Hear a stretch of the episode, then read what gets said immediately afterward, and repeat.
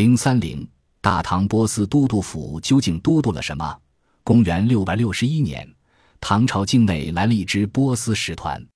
使者在献上礼物之后，向唐高宗李治表示：“我们的国王被杀，王子逃跑，国家已经灭亡，希望唐朝能够出兵帮助打败阿拉伯人，重建国家。”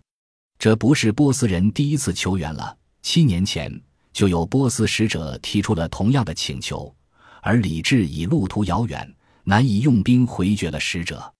但这次李治却派出使者前往西域，宣布建立波斯都督府。为什么波斯要向千里之外的唐朝求援？唐朝为什么在这时转变态度？波斯都督府又是否支援了卑路斯呢？阿拉伯人与波斯人，波斯会向唐朝求援，这不得不提阿拉伯人的功劳。七世纪初。阿拉伯半岛西部的麦加城下，穆罕默德与麦加贵族签订合约，伊斯兰教正式成为阿拉伯半岛的主流信仰。此后，不断有阿拉伯部落归附，形成了一个阿拉伯穆斯林国家。统一阿拉伯半岛后，穆罕默德的继承者阿拉伯的哈里发们向周边发起了声势浩大的征服运动。这场征服运动中，阿拉伯人家门口的拜占庭帝国与波斯萨珊王朝首当其冲，成为早期征伐最为主要的目标。相较于蒸蒸日上的阿拉伯，波斯萨珊王朝呈现出一副江河日下的场景。末代国王伊斯四三世上台之前，外战、政变、内战先后光顾波斯，经济凋敝，赋税沉重，王权旁落，已然一副行将就木之象。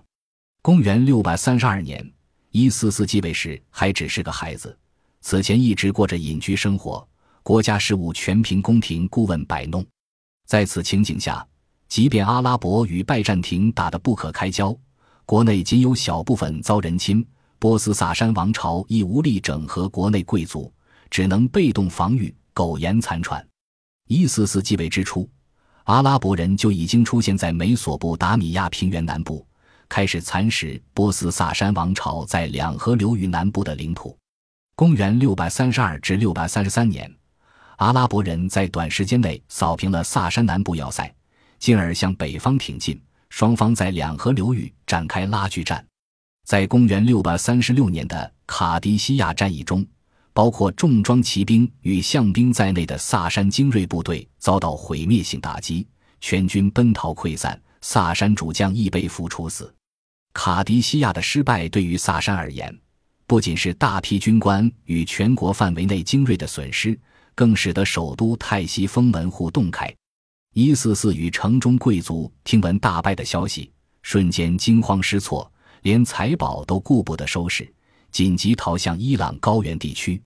阿拉伯人追击而至，对伊朗高原发动猛攻，主力从高原北部下手，自北向南进攻。公元六百四十二年的尼哈旺德战役，波斯人再次惨败，米底地区门户洞开，萨珊后备兵力尽失。如果说卡迪西亚的失败让萨珊元气大伤，那尼哈旺德的失败就致使萨珊再无反攻的可能。尼哈旺德战役后，伊思思再次逃跑，躲入呼罗珊地区，于公元六百五十一年在目录被杀，成了萨珊最后的沙汉沙。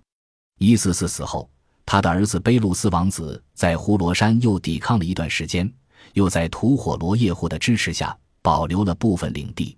在波斯萨珊王朝遭到阿拉伯人的猛烈进攻时，唐朝成了波斯人手中仅剩的几根救命稻草之一。一四四三世在位期间，曾于贞观十二年、二十一年先后向唐朝派遣使者。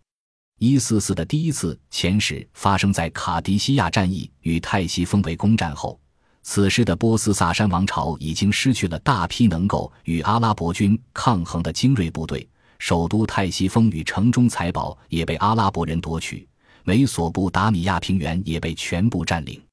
第二次遣使则是在法尔斯战役前后，波斯萨珊王朝的龙兴之地与祭祀重地岌岌可危。在世俗王权与宗教信仰两方面遭受重创，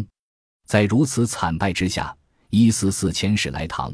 明显不是为了称藩诉求，请求唐朝出兵协助才是其最主要的目的。